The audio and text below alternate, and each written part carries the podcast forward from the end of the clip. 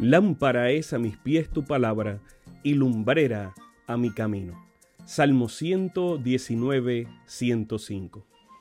Que el Dios de los cielos bendiga tu vida en este momento junto a tus seres amados. Bienvenidos a un espacio de inspiración bíblica donde su corazón será lleno de esperanza. Como un regalo de la Iglesia Adventista del Séptimo Día de King, Texas, compartimos la lectura devocional para adultos correspondiente a este bendecido día. Pablo, reavivado por una pasión. Autor, Pastor Bruno Razo. Que Dios te colme de misericordias en este preciso instante.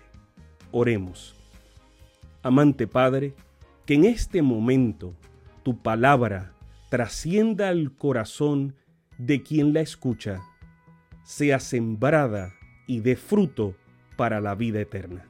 En el nombre de Jesús. Amén. El título de la reflexión de hoy es El mejor ataque. Y el versículo, y la espada del Espíritu, que es la palabra de Dios. Está en Efesios 6:17. La espada utilizada por el soldado romano era de hierro y tenía dos filos. Iba protegida por una vaina y estaba ceñido al cinto. En la Biblia la espada es símbolo de la guerra, de divisiones, de palabras violentas, de justicia divina y de la poderosa y penetrante palabra de Dios. La espada romana era un arma ofensiva. La palabra de Dios es también nuestra arma para atacar. La espada del soldado penetraba en lo físico. La espada del espíritu penetra en lo espiritual. Una llega al cuerpo, la otra llega al corazón. Pedro atacó con espada romana hasta que aprendió a usar la espada celestial. Moisés quiso usar la espada contra Egipto hasta que aprendió que era mejor con la espada del Espíritu. Cuanto más se usa una espada física, más se desafila, pero el continuo uso de la palabra de Dios la hace más cortante en nuestras vidas. Una espada física requiere la mano experta de un soldado, pero la espada, de, la espada del espíritu requiere un corazón receptivo, que reconozca que es viva y eficaz. La espada esgrime nuestra fuerza. La palabra esgrime la fuerza de Dios. La espada lastima, daña y mata, mientras que la espada del Espíritu lastima para curar y dar vida. La espada del Espíritu es arma que de defensa, de ataque y de conquista. Nos defendemos del mal, atacamos el mal y conquistamos vidas para el Señor. ¿Puedes imaginar lo que sucedería si nosotros tratáramos a la Biblia igual que tratamos a nuestro celular?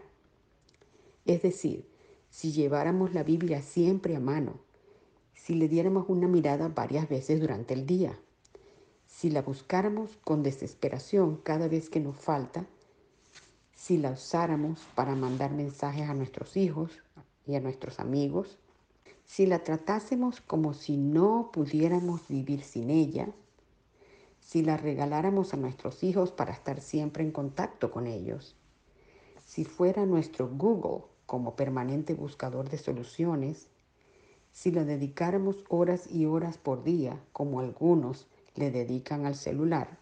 Y a diferencia del celular, la Biblia nunca queda sin señal, ya sea en la montaña o el mar, nunca sin servicio ni buscando red. No debemos preocuparnos por el crédito, es ilimitado. Jesús ya lo ha pagado para siempre.